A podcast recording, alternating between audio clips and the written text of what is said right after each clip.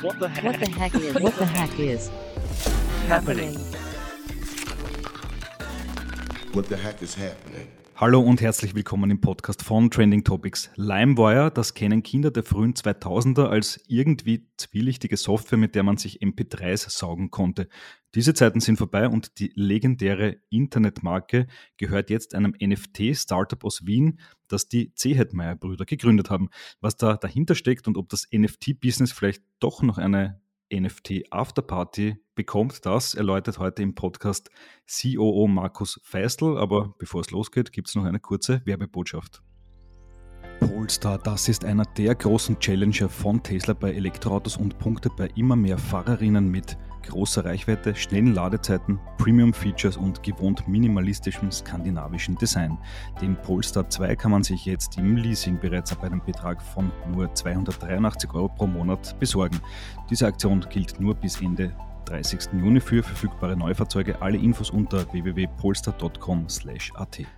So, und jetzt ist es soweit. Jetzt begrüße ich recht herzlich im Podcast Markus Feisel, den COO von LimeWire. Hallo. Hi Jakob, grüß dich. Danke, danke, dass ihr uns eingeladen habt heute. Gerne, gerne. Ähm, zum Start mal Hand aufs Herz. Napster, Kazaa, eDonkey, LimeWire. Mit was hast du deine Jugend verbracht?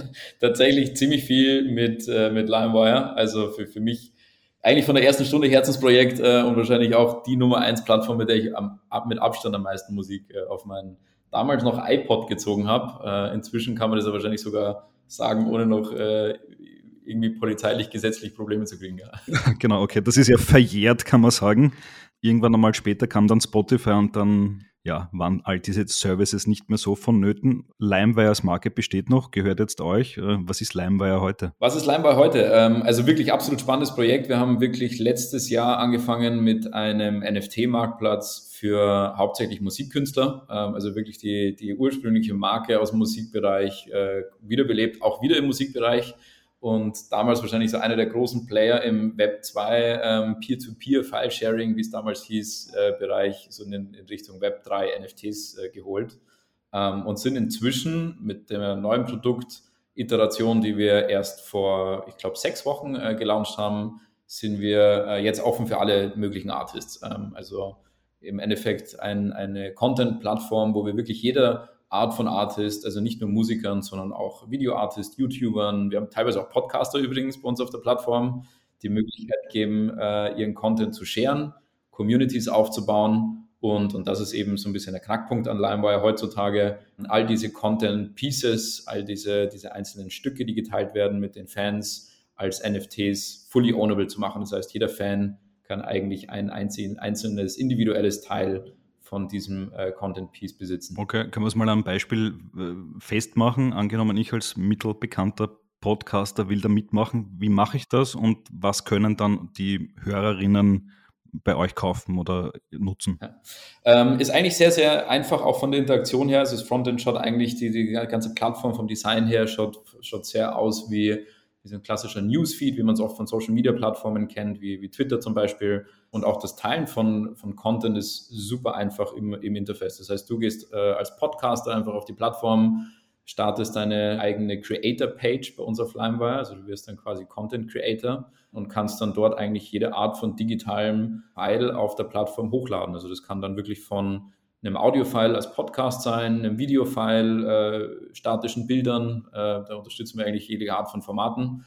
Und die, die, die Krux an der Geschichte ist, das ist so das, was uns so ein bisschen besonders macht als Plattform, ist, dass du automatisch eine Subscriber-Community kreierst. Das heißt, jeder, der deinen Content, deinen Podcast hören und sehen möchte, muss zu dir als Creator subscribed sein. Ähm, und automatisch jedes Mal, wenn du was hochlädst als Podcaster oder als Creator auf LimeWire, wird jedes einzelne Stück automatisch ein NFT zu jedem Subscriber. Also wenn du jetzt 1000 Subscriber hast in deiner eigenen Community, dann wären das automatisch 1000 NFTs und die können dann anfangen, diese zu handeln mit Leuten, die vielleicht nicht in deiner Community sind, äh, welche, die vielleicht Sammler sind und diese Stücke außerhalb davon sammeln möchten und äh, im Endeffekt wie auf einem NFT-Marktplatz auch diese, diese Stücke mit anderen Fans auf der Plattform teilen. Mhm. Okay, das heißt also aus dieser Podcast-Folge, die wir da gerade aufnehmen, kann man einen oder mehrere, mehrere NFTs machen. Warum sollte die jemand kaufen bzw. handeln? Gerade digitaler Content ist ja oft sehr kurzlebig. Ähm, wie funktioniert das in der Praxis? Ähm, also bei uns ist grundsätzlich so, dass so fast alle Content-Stücke äh, exklusiv zur Plattform sind. Das heißt, bei Podcasts ist es so, dass es dann meistens äh, Special Editions sind, längere Folgen. Äh, muss ehrlicherweise dazu sagen, die allerwenigsten Content Creators sind, sind Podcaster. Das war jetzt einfach ein plakatives Beispiel, weil wir im Podcast sitzen. Ähm, aber gerade bei Musik, gerade bei Video, bei statischen Bildern, äh, Musikkünstler mit Behind-the-Scenes-Content, wenn sie irgendwie Videos teilen, wie, wie sie kurz vor, der, vor, vor dem Bühnenauftritt sind, äh, im Studio sind, um Musik zu, zu produzieren. Ähm, das ist dann immer exklusiver Content auf der Plattform. Ähm, und da macht dann auch dieses, dieser Trading-Aspekt vom NFT-Marktplatz wahnsinnig Sinn und auch Spaß, finde ich, weil du nämlich dann den, den Content als Fan mit jemandem teilen kannst, der vielleicht kein Subscriber ist, aber trotzdem sehen möchte, wie der Behind-the-Scenes-Content, das Video von äh, einem großen Musikkünstler tatsächlich aussieht. Also ganz äh, cooles Konzept eigentlich, um auf der einen Seite Communities zu, zu gründen und aufzubauen für Künstler, die gerade so in den Web3-Space, in den NFT-Space wollen und gleichzeitig auch für Fans, die ein bisschen näher am Artist sein möchten und nicht nur einfach dafür zahlen, exklusiven Content zu kriegen, sondern dann tatsächlich so ein bisschen, ja, würde schon fast sagen, ein, ein Shareholder in, in diesen Künstler werden, weil sie ja wirklich einen Anteil von den, von den Art Pieces bekommen. Okay, also Ralph Kamora könnte jetzt im Backstage-Bereich ein Freestyle-Video drehen äh, und dieses dann als NFT an seine Fans verkaufen. Verstehst du richtig? Genau so ist es. Und der spannende Teil ist dann, wenn er jetzt, sagen wir, er hat 10.000 Fans auf LimeWire, dann wird es dieses Video auch nur 10.000 Mal geben.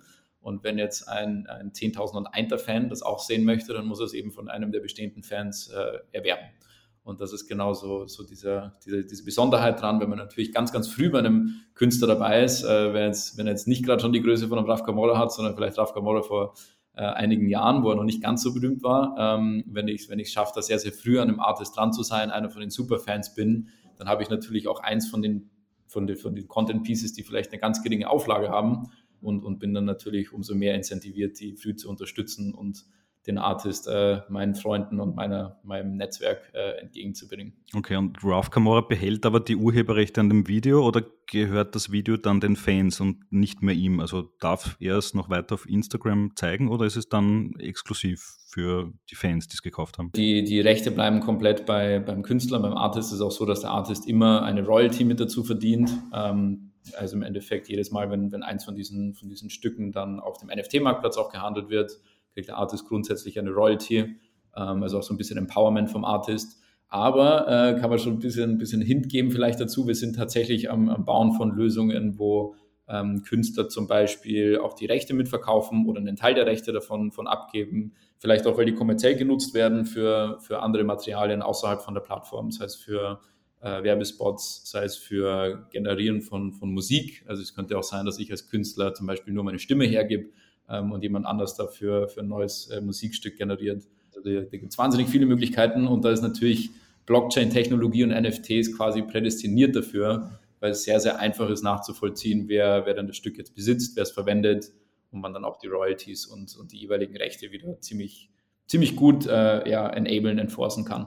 Hm, okay, also quasi ein Content-Marktplatz, wo die Blockchain per NFT Urheberrechte klärt, oder? Zumindest ist es relativ einfach nachzuvollziehen, wer, wer das Stück gerade besitzt. Ob wir jetzt die Urheberrechtsproblematik, vor allem im Musikbereich, komplett lösen können, das wage ich fast zu bezweifeln zum aktuellen Stand, weil es ein sehr, sehr, sehr, sehr komplexes Feld ist. Aber wir haben schon, wir haben auch einige Künstler, die wirklich in die Richtung gehen möchten, vor allem Independent-Künstler, die jetzt nicht gerade äh, mit einem großen Label äh, im, im, Vertragsverhältnis sind ähm, und Lösungen suchen, wie sie zusätzlich ihren, ihren Content einmal monetarisieren können und auch den Fans und, und anderen Leuten in ihrer Community ein bisschen die Möglichkeit bieten, dort äh, ja, mit einzusteigen. Also gerade äh, zum Beispiel AI-generated Art, also aus künstlicher Intelligenz äh, gewonnene Musik zum Beispiel, super, super spannendes Thema, wo gerade viele Künstler, ähm, ich weiß nicht, auch der Drake-Song, der vor kurzem rauskam, hat wahrscheinlich eine, einige Wellen auch hier auch im Podcast geschlagen, der, der über AI ähm, äh, generiert wurde. Das ist natürlich schon, schon für viele Künstler ein sehr, sehr spannendes Thema, da vielleicht die eigenen ja, Rechte zu öffnen, um für andere Künstler oder vielleicht sogar künstliche Intelligenz generierte Musik dann später daran zu verdienen. Äh, und das sind Themen, wo man natürlich über die Blockchain super schön abwickeln kann und sehen kann, wer hat jetzt welchen Teil verwendet und wie kann ich da im Endeffekt die Royalties wieder an jeden einzelnen Künstler abwickeln. Okay, auf welche Blockchain setzt ihr? Habt ihr da eine eigene am Start oder ist es Ethereum oder andere? Wir arbeiten zusammen mit Algorand. Das ist eigentlich von Tag 1 weg unser, unser Blockchain-Partner gewesen.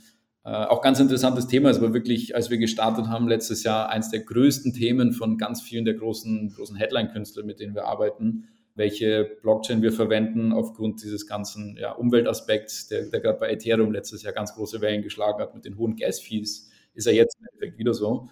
Deswegen haben wir uns ziemlich früh für eine Blockchain entschieden, die da, sagen wir mal, deutlich effizienter ist, was die Energie, äh, den Energieverbrauch angeht, sind aber auf der Plattform relativ offen. Also wir, wir sind äh, Multi-Chain ready, würde ich jetzt mal sagen. Äh, haben auch schon, schon äh, NFT-Projekte auf Polygon gemacht, haben auch ein Projekt schon auf Ethereum gemacht und wir werden in den nächsten Monaten mit Sicherheit uns auch für, für andere Blockchains öffnen. Mhm, okay. Und jetzt gibt es ja nicht nur NFTs zu kaufen bei euch, sondern man kann sich auch den LimeWire-Token seit kurzem äh, bei Bitpanda, Kraken und Co. kaufen. Äh, was ist da der Unterschied? Also was kaufe ich mir mit diesem LimeWire-Token? Genau so ist es. Also LimeWire-Token war wirklich quasi unser, unser größter Launch bisher dieses Jahr, 16. Mai, auf einigen Marktplätzen, unter anderem eben auch Bitpanda. Der LimeWire-Token ist für uns wirklich quasi das Tool, um die, die ganze ja, Nutzerfreundlichkeit auf der Plattform nochmal auf ein ganz anderes Niveau zu heben. Also man wird mit dem LimeWire-Token später den, den Künstlern so eine Art äh, Tipp geben können, also die dafür bezahlen, dass man vielleicht auch extra Content bekommt, auch extra einzelne Auflagen als NFTs, also nicht eine ganze Kollektion, sondern Einzelstücke. Man kann mit dem Token in einzelne Tiersysteme bei uns auf der Plattform kommen, was im Endeffekt dann Zugang zu noch exklusiveren Communities liefert. Nur als Beispiel, wenn man äh, insgesamt 50.000 LimeWire-Token hält auf der Plattform, dann wird man automatisch LimeWire Pro Level und ein Pro Level Account äh, gibt einem auch, auch, Zugang zu der exklusivsten Community bei uns auf der Plattform, wo wir circa einmal im Monat äh, von den größten Headline-Künstlern, mit denen wir arbeiten, exklusive Musik, exklusive Videos, ganz unterschiedlichen Content releasen. Das heißt, das ist komplett kuratiert von uns als LimeWire und wirklich so, so mit der exklusivste äh, Content, den wir auf der Plattform haben.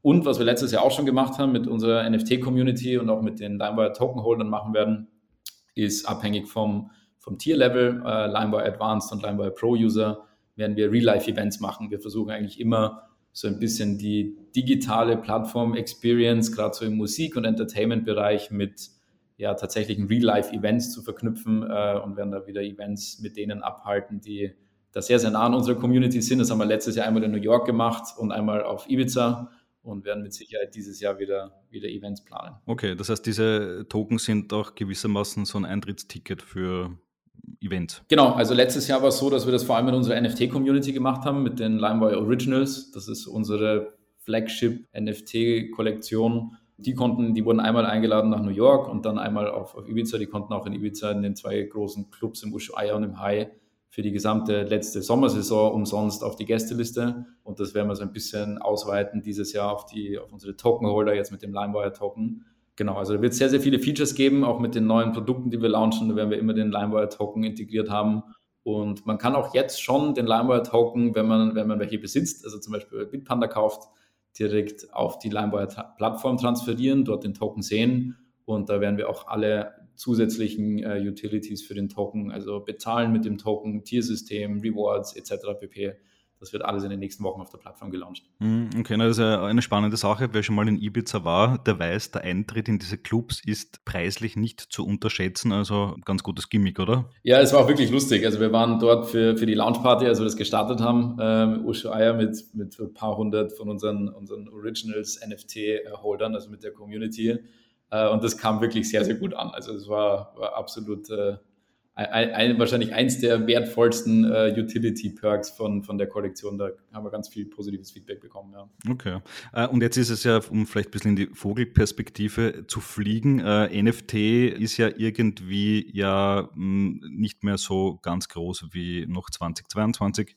Wir erinnern uns, Board, Yacht, Ape Club und Co haben dieses Thema ja in die Schlagzeilen international gebracht. Danach ging es steil bergab, Handelsvolumen, Preise für NFTs stark gefallen.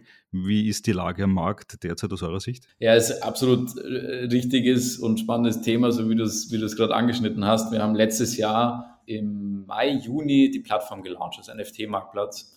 Und das war wirklich so zur Schlusszeit fast schon am, am Gipfel quasi des letzten äh, Bullenmarkts, wo NFTs und, und generell Krypto noch absolut äh, heißes Thema waren. Und dann haben, haben dann aber ganz, ganz schnell gemerkt, dass die Preise abgeflacht sind, dass das vor allem mit, sagen wir mal, den klassischen Fans von einem großen Headline-Artist die vielleicht noch nicht so wahnsinnig viel mit, mit Krypto zu tun hatten, fast schon verbranntes Wort ist. Also denen dann zu erklären, dass man jetzt einen NFT-Drop, einen einzelnen von einem Artist äh, versucht auf der Plattform zu vermarkten, war wirklich, wirklich schwierig. Was uns dann auch ziemlich schnell, auch aufgrund von Feedback von den Künstlern dazu gebracht hat, eben dieses Community-Modell zu fahren, weil viele Künstler gemeint haben, ich will gar nicht einen einzigen NFT-Drop machen, ich will eigentlich eine Community aufbauen und der mehr geben als auf Instagram und Co., wo die einfach nur meinen Content sehen können, zum Teil ja, ja auch bezahlt mit Subscriptions ähm, sondern die teilhaben lassen, denen im Endeffekt ein Stück zurückgeben. Und wir nutzen inzwischen NFTs viel mehr als Technologie, als quasi Enabler, um, um den, den Fans auch ein Stück davon in ihre Library zu geben, dass sie dann handeln können, dass sie sammeln können und reden viel, viel weniger von dem Wort selbst. Also es ist mehr für uns die Backend-Technologie, um das zu ermöglichen, was wir, was wir versprechen als Plattform. Ähm, aber in der Kommunikation geht es viel mehr um den tatsächlichen Content, um die Künstler, um den Teil, dass es, dass es ownable ist, also dass ich als Fan noch tatsächlich ein Stück davon besitzen kann ähm, und dass ich es handeln kann auf der Plattform. Aber für uns ist mehr die Technologie, viel, viel weniger das Buzzword. Ich glaube, das ist schwierig äh, heutzutage, um ehrlich zu sein. Ja, das verstehe ich. Ja. Also das heißt quasi diese NFT oder Blockchain-Technologie ist halt für euch eher sowas wie äh, ja, ein Cloud-Provider. Den meisten Leuten ist es auch egal, ob ein Webdienst auf Amazon oder auf Microsoft Azure läuft, Hauptsache es läuft, oder? Ja, genau. Ich meine, man muss schon ein bisschen unterscheiden, dass wir wahrscheinlich zwei Typen von, von Nutzern auf der Plattform haben. Die einen sind so wirklich die absoluten krypto-nativen Nutzer, die auch auf die Plattform kommen und ihre externe Wallet connecten möchten mit Metamask und die wollen dann natürlich den NFT auch mal rausnehmen können aus der Plattform, vielleicht auch woanders handeln für die haben wir natürlich ganz genauso die, die User Journey abgebildet, wie sie es auf einem NFT-Marktplatz äh, kennen und nutzen würden.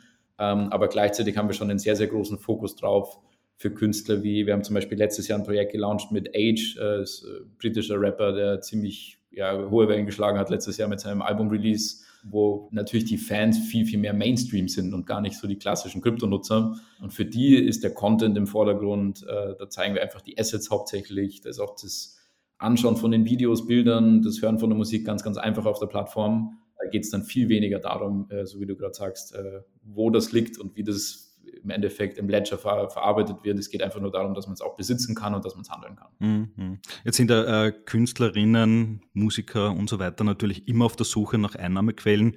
Viele haben satt, äh, auf den großen Plattformen immer viel Revenue äh, an, an die Plattformbetreiber abzugehen. Wird das, glaubst du, auf eurer Plattform mal funktionieren, dass ein Künstler eigentlich komplett von seiner Community leben kann? Ich kann es mir schon vorstellen, ja. Also wir haben erst vor, vor kurzem haben wir eine neue Künstlerin gelauncht, die äh, Lauren Reggie, die war vorher auf Patreon, ist auch eine von den großen Subscription-Plattformen, vor allem für, für YouTube-Content-Creator, ähm, aber auch Musiker. Ähm, und die hat die komplette Community mit rübergenommen zu LimeWire. Vor allem eben wegen diesem NFT-Teil, dass es nicht nur, muss man auch dazu sagen, für viele Künstler schwierig ist, an die Community ranzutreten und quasi zu, zu fragen oder darum zu beten, dass sie jetzt für den Content zahlen sollen. Ähm, das ist auf Patreon und vielen anderen Plattformen im Endeffekt das Modell. Bei uns ist es nochmal ein Stück weiter gedacht, weil du natürlich sagen kannst, ich möchte jetzt ein, natürlich zahle ich für den exklusiven Content, aber ich möchte euch einen Teil davon abgeben. Also es gibt dann wenn ich 1000 Subscriber habe, 1000 NFT-Stücke, die können die handeln, die können sogar Geld damit verdienen ähm, und langfristig, wenn es ein, ein rares Gut wird, ein Sammlerstück, äh, vielleicht sogar mehr verdienen, als die Subscription kostet. Und ja, zurück zu deiner Frage, die macht äh, inzwischen schon, schon ganz gut Umsatz jeden Monat mit ihren, mit ihren Subscribern. Hat vorher auf Patreon, glaube ich, knapp 10.000 Dollar im Monat verdient, was ich so gehört habe.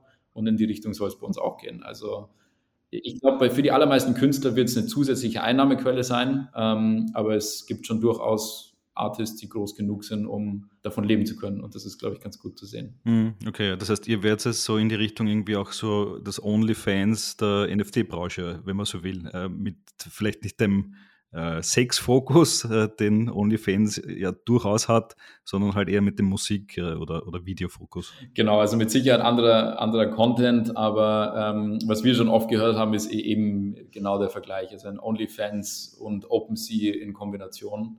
Das heißt, es gibt diese Subscriptions, du, du kannst den Content äh, an deine Community geben, gaten quasi und, und sehr targeted verteilen. Äh, und gleichzeitig kann aber komplett gehandelt werden und ist ownable und, und äh, ist quasi auch für NFT-Nutzer super spannend, weil wenn ich jetzt ganz, ganz frühzeitig zu so einer Artist-Community komme und der ist gerade äh, noch deutlich kleiner, als das vielleicht in vier, fünf Jahren ist, und dann, dann habe ich natürlich eins von den wenigen Sammlerstücken, das mal ganz viel wert sein könnte. Hm, okay. Äh, jetzt ist ja auch regulatorisch ziemlich viel in Bewegung. Gar nicht lange her, da ist äh, MiCA, also Markets in Crypto Assets in der EU, quasi abgesegnet worden. Äh, soll 2024 Crypto-Business im weitesten Sinne in Europa regulieren. Nur, äh, soweit ich weiß, NFTs sind da nicht explizit erwähnt.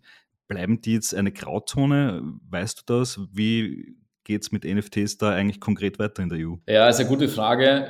Ist immer so ein bisschen äh, so, so, ein Hin und Her das Thema auch, auch bei Mika gewesen bisher. Inzwischen ist es ein klarer. Ja, also wir sind im sehr, sehr engen Austausch mit, mit unseren Anwälten, was das Thema angeht, sind natürlich vor allem auch, weil wir hier in Österreich sitzen, als, als Marktplatz äh, gewillt, da ziemlich schnell zu reagieren, falls es sich irgendwie in der Richtung bewegt, wo wir das Gefühl haben, wir müssen ja reguliert sein oder wollen vielleicht sogar reguliert sein. Das kann auch ein Vorteil sein. Äh, Stand jetzt sieht es aber so aus, als wären wir da nicht betroffen, als wäre es jetzt kein, kein zwingendes Muss für uns, was es erstmal leichter macht und die Planungssicherheit liefert. Aber ich bin mir sicher, dass das Thema irgendwann kommen wird. Also NFTs wird, äh, das wird jetzt nicht aussterben. Das wird, glaube ich, keine Eintagsfliege gewesen sein mit 2022, ähm, sondern auch wiederkommen. Und früher oder später werden wir das Thema angehen müssen. Und ja, also so viel kann man, glaube ich, schon verraten. Wir haben sehr, sehr stark bei uns auf dem Radar und äh, sind da schon eher in der Vorbereitung als jetzt in der, in der Warteposition. Was aber auch ganz gut ist, um ehrlich zu sein, weil, glaube ich, gerade Europa, das sieht man jetzt mit Mika ja auch, einen sehr progressiven Ansatz fährt, äh, was wir da von unseren, gerade jetzt, was wir beim Listing mitbekommen haben, von unseren Kollegen in den USA erleben, das ist viel, viel, viel, viel schwieriger zu navigieren. Deswegen bin ich ganz froh, dass wir hier sitzen. Ja, USA ist natürlich derzeit schon ein schwieriges Thema. Ähm, da wogt ja irgendwie mal beispielhaft genannt, so der, die Schlacht zwischen Coinbase und der SEC, also der US-Börsenaufsicht. Die einen meinen, ja, die meisten Token sind Utility-Token, also irgendwas, so eine Art Gutschein-Token, mit dem bezahle ich ähm, die Netzwerkgebühren, zum Beispiel bei Algorand, zum Beispiel vielleicht auch bei euch auf der Plattform. Und die SEC will das Ganze viel härter äh, regulieren. Die sagen, naja, die ganzen Tokens sind eigentlich Security-Tokens, also so irgendwie äh, sowas wie digitale Aktien von Unternehmen und die müssten dann natürlich sehr streng reguliert werden. Ähm, wie, wie seht ihr das? Das ist ja derzeit eine ganz große Unsicherheit eigentlich im wahrscheinlich noch größten Kryptomarkt der Welt, oder? Ja, es ist leider wirklich unfassbar kompliziert und es, es, es fühlt sich fast so an, als würde es nur noch komplizierter und politischer werden in den USA als, als äh, weniger. Also für uns vor allem, ich meine, wir sind offensichtlich sehr, sehr angloamerikanisch geprägte, US-fokussierte Marke. LimeWire war wahnsinnig groß in den USA, auch in Großbritannien und Europa, aber vor allem in den USA. Ähm, und wir haben natürlich viele amerikanische Nutzer. Aber gleichzeitig für den Token müssen wir aktuell eigentlich einen ziemlich großen Markt aussperren, leider, weil einfach überhaupt gar keine regulatorische Klarheit da ist. Und mein Gefühl ist sogar eher, dass es schlimmer wird und dass das noch ein längeres politisches Thema in den USA wird, was gut ist für viele andere Teile auf der Welt, wie jetzt beispielsweise Europa, wo, wo ja viele schon am Überlegen sind, auch hier sich zu etablieren, einfach weil es in den USA so wahnsinnig schwer ist. Aber es ist wirklich schwierig, weil eigentlich Unsicherheit auf beiden Seiten besteht. Als, als Kryptofirma bei uns das Gleiche, jetzt mit einem Token, den man, den man im Endeffekt etabliert hat, traust du dich nicht so wirklich rein, weil das könnte, obwohl der Markt so groß ist, wahnsinnig viel vom Geschäft anderswo kaputt machen. Ähm, und für, für die Nutzer dort ist es auch sehr, sehr viel Zögern, würde ich jetzt mal sagen, weil sie auch nicht genau wissen, kaufe ich damit jetzt eigentlich ein nicht registriertes Security, wie ja oft von der SEC äh, deklariert wird, und muss dann vielleicht damit rechnen, dass das Geld weg ist. Oder, oder ist das, geht das mit rechten Dingen zu und äh, es wird noch ein Auge zugedrückt. Also es ist ganz komische Grauzone, leider überhaupt nicht reguliert, re geregelt, gar keine ja, es wird gar kein Weg aufgezeigt, wie man es lösen kann. Äh, also ich hoffe wirklich, dass die das sehr bald lösen. also auch ich habe das Gefühl, ich verfolge das ja dann auch äh, schon sehr interessiert. Ich glaube, selbst bei Coinbase, also quasi dem führenden US-Kryptounternehmen, auch börsennotiert, sehr streng reguliert, dürfte jetzt nicht jeder ganz sicher sein, was Sache ist. Also ist ja eine ganz, ganz seltsame Situation. Ja, ja also wir waren zum Token Launch jetzt auch wirklich mit einigen äh, US-Kryptobörsen im Gespräch und da herrscht wahnsinnige Unsicherheit. Also so viel hin und her, auch von etablierten Börsen, habe ich noch nie erlebt, wenn ich ehrlich bin. Und, und ich bin jetzt auch schon länger in der Branche, auch vorher, vorher bei Bitpanda äh, unterwegs gewesen und dort gearbeitet und habe dort auch äh, viel von der Regulatorik mitbekommen. Aber was da in, in den USA gerade passiert, ist wirklich leider sehr unsicher für in alle Richtungen. Also sowohl für die Börsen als auch für die Nutzer, als auch für die Projekte. Ganz sehr, sehr schwieriges Thema zu navigieren. Ja. Aber umgekehrt gesehen ist das ja jetzt eigentlich ein, ist das ein Wettbewerbsvorteil in der EU. Also da ist ja irgendwie relativ klar, was Sache ist. Kann es eigentlich jetzt so einen Shift geben, ähm, dass viele Firmen aus den USA sagen, so, jetzt gehe ich mal zurück nach Europa. Das wäre eigentlich die andere Richtung, wie wir es in den letzten 20 Jahren im Digitalbereich äh, gewohnt waren, oder? Das stimmt absolut. Also für den Standortvorteil ist es sicher nicht schlecht. Ähm, ich glaube, das Problem, das große Problem ist, ist vor allem der, der nordamerikanische Nutzer. Man kann den Markt auch von hier nicht wirklich bespielen ohne Risiko, weil, und das ist ja so ein bisschen die Absurdität auch in den USA, die SEC auf der einen Seite zwar nicht wirklich regelt, äh, wie der Markt navigiert werden soll und welche, welche Lizenzen man benötigt, aber umgekehrt wahnsinnig hart durchgreift. Also selbst wir als, als jetzt in Österreich äh, sitzende Firma äh, wären sofort betroffen, wenn wir in den USA uns irgendwie falsch verhalten, dann wird die SEC sofort auch hier durchgreifen. Und das ist so ein bisschen die Absurdität, dass du auf der einen Seite nicht agieren darfst, aber wenn du dann agierst, dann wirst du sogar außerhalb der Grenzen äh, deutlich stärker belangt als jeder andere. Das ist schon ein interessantes Feld in den USA. Okay. Also kein, keine einfache Sache, äh, so ein NFT-Startup in dieser Marktlage zu navigieren. Ähm, vielleicht noch so eine letzte Frage zum Ausblick. Ähm, wie gesagt, NFTs war irgendwie 2022.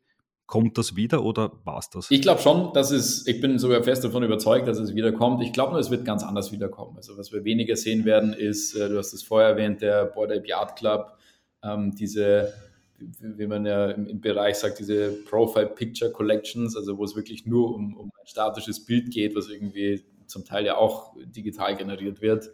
Ich glaube, die Zeiten sind vorbei. Ähm, es wird viel, viel mehr um die Technologie als, als Lösung gehen. Hoffentlich, so wie wir es auf der Plattform nutzen, auch, dass man quasi ähm, einfach nur diesen Teil auf, auf der Blockchain etwas zu besitzen, ein digitales Gut zu besitzen, damit vielleicht sogar als Eintrittskarte für das heißt äh, Real-Life-Events für tatsächliche äh, Events in, bei uns jetzt die, die, die Partys oder die Musik-Events, kann aber auch andere Events sein. Ähm, als Ticketing, glaube ich, kann es wahnsinnig gut funktionieren. Es gibt viele Use Cases, glaube ich, wo es Sinn macht. Und ich glaube, dass die Technologie sich mit Sicherheit durchsetzt, genauso wie es ja im Kryptobereich auch ist. Sehen wir auch, dass es stetig wächst, auch wenn es immer mal wieder in Wellen kommt. Aber ich glaube, spätestens mit dem nächsten Bullenmarkt äh, werden wir auch NFTs wieder ganz, ganz oben auf der, auf der Liste sehen. Alles klar, und wir sind gespannt, ob es so werden wird. Ähm, Markus, vielen Dank fürs Interview. Danke, Jakob. Schönen Tag noch. So, das war die heutige Folge des Trending Topics Podcast. Wenn es euch gefallen hat, lasst uns doch vier, fünf Sterne als Bewertung da und folgt dem Podcast auf Spotify, Apple Music und Co. Für Anregungen, Kritik, Feedback oder Wünsche zu zukünftigen Gästen schickt uns jederzeit gerne eine Mail an feedback at trendingtopics.at. Weitere News zu allen Inhalten gibt es natürlich tagesaktuell auf trendingtopics.eu. Danke an dieser Stelle an Geocast für die tolle Post-Production. Euch danke fürs Zuhören. Bis bald.